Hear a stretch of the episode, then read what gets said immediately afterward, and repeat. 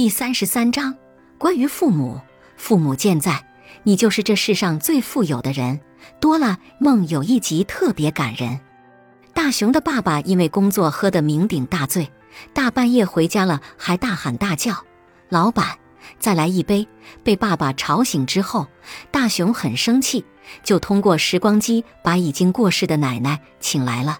大熊的本意是希望奶奶好好的教训一下爸爸，但奶奶出现之后，就问大熊的爸爸：“每天都有好好工作吗？”大熊的爸爸很骄傲地说：“当然啦，我好歹也是当家的。”奶奶问：“是吗？”爸爸说：“是的。”奶奶突然说：“不要把所有的担子都压在自己身上。”大熊的爸爸瞬间就崩溃了。他像个孩子一样痛哭流涕。妈妈，那个坏心眼的部长欺负我。看到这些，大熊突然就理解了自己的爸爸。他说：“大人真可怜，因为没有比他们更大的大人了，就没有能拥在怀里撒娇的人了。爸爸就算很委屈，就算很辛苦，他也只能一个人坚持着。因为你的存在，父母眼中的世界就像是一条没缝好的棉被。”棉絮总是会露出来，而他们的担心就像针一样，要把那些可怕的裂缝一一缝起来。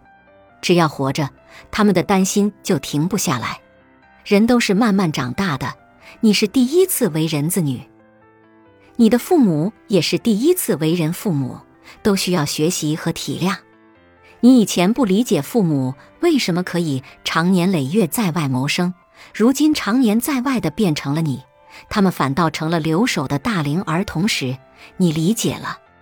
你以前不理解父母为什么喜欢睡前泡脚，直到你发现泡脚很解乏，有助于入睡时，你理解了。你以前不理解父母为什么每次在电话里都要问吃饭了吗？等你有了喜欢的人，每次也会问吃饭了吗时，你理解了。你以前不理解父母为什么喜欢寡淡的食物。直到你受够了油腻的垃圾食品，并逐渐意识到健康的重要性时，你理解了。你以前不理解父母为什么不许自己唉声叹气，直到你发现生活真的太难了，所以更需要拿出精气神时，你理解了。所以，不要嫌弃自己的父母太平凡，不要总觉得自己的家庭配不上自己，也不要愤愤地觉得为什么我没有出生在富贵人家。你该知道的是，你的妈妈也曾是个小女孩，怕黑，怕虫子，也会掉眼泪，却温柔了你，温柔了岁月。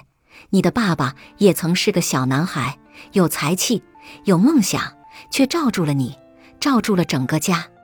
他们即便站里，也习惯跟你低头示好；即便被你吼了，也只是一声不吭；即便腰疼的直不起来，也会在电话里说：“我挺好的。”他们不会没事找你，因为怕耽误你工作。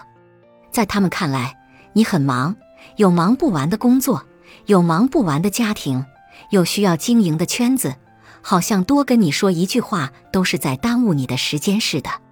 他们常常看不清眼前的东西，却能把远方的你看得很清楚。他们甚至比你还清楚你所在城市的天气，比你还明白你冰箱里剩下哪些食材。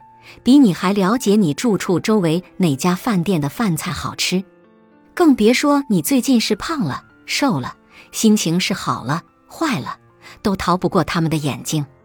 他们只顾着看你，却看不到他们头顶上的乌云，看不到科技变化带给他们的孤独，看不到衰老带来的病痛，也看不到孩子不在家，我们就随便吃一口的不精致。